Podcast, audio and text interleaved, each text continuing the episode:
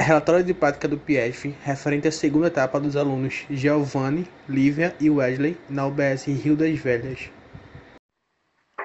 Nossa terceira ida foi dia 7 de junho, em uma sexta-feira após a tutoria. Nesse dia, realizamos o levantamento de dados dos pacientes hipertensos e diabéticos registrados e que estão em tratamento pela UBS Rio das Velhas.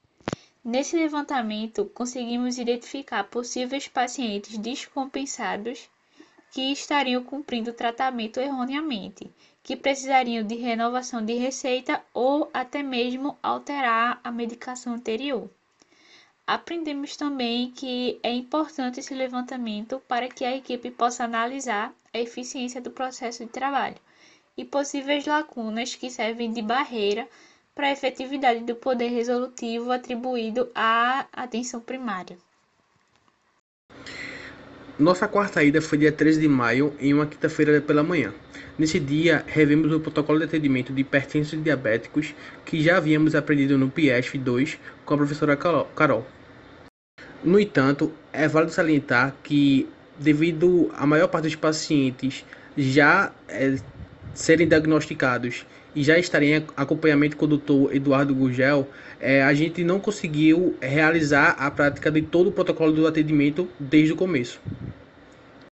Nesse dia também foi nos apresentado o protocolo de atendimento dos hipertensos, que é representado pelo fluxograma.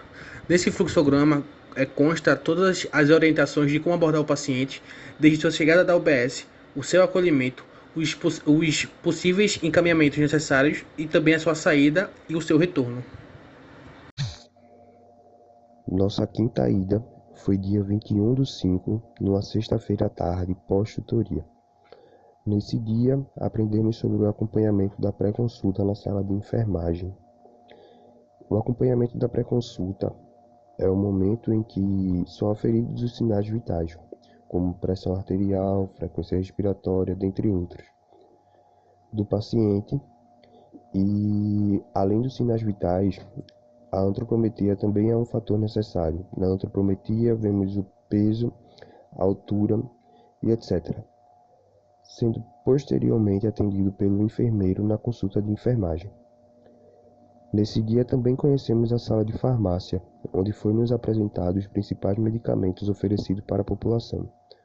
Também conhecemos os principais remédios utilizados no tratamento farmacológico das principais doenças presentes na atenção básica, como diabetes e hipertensão.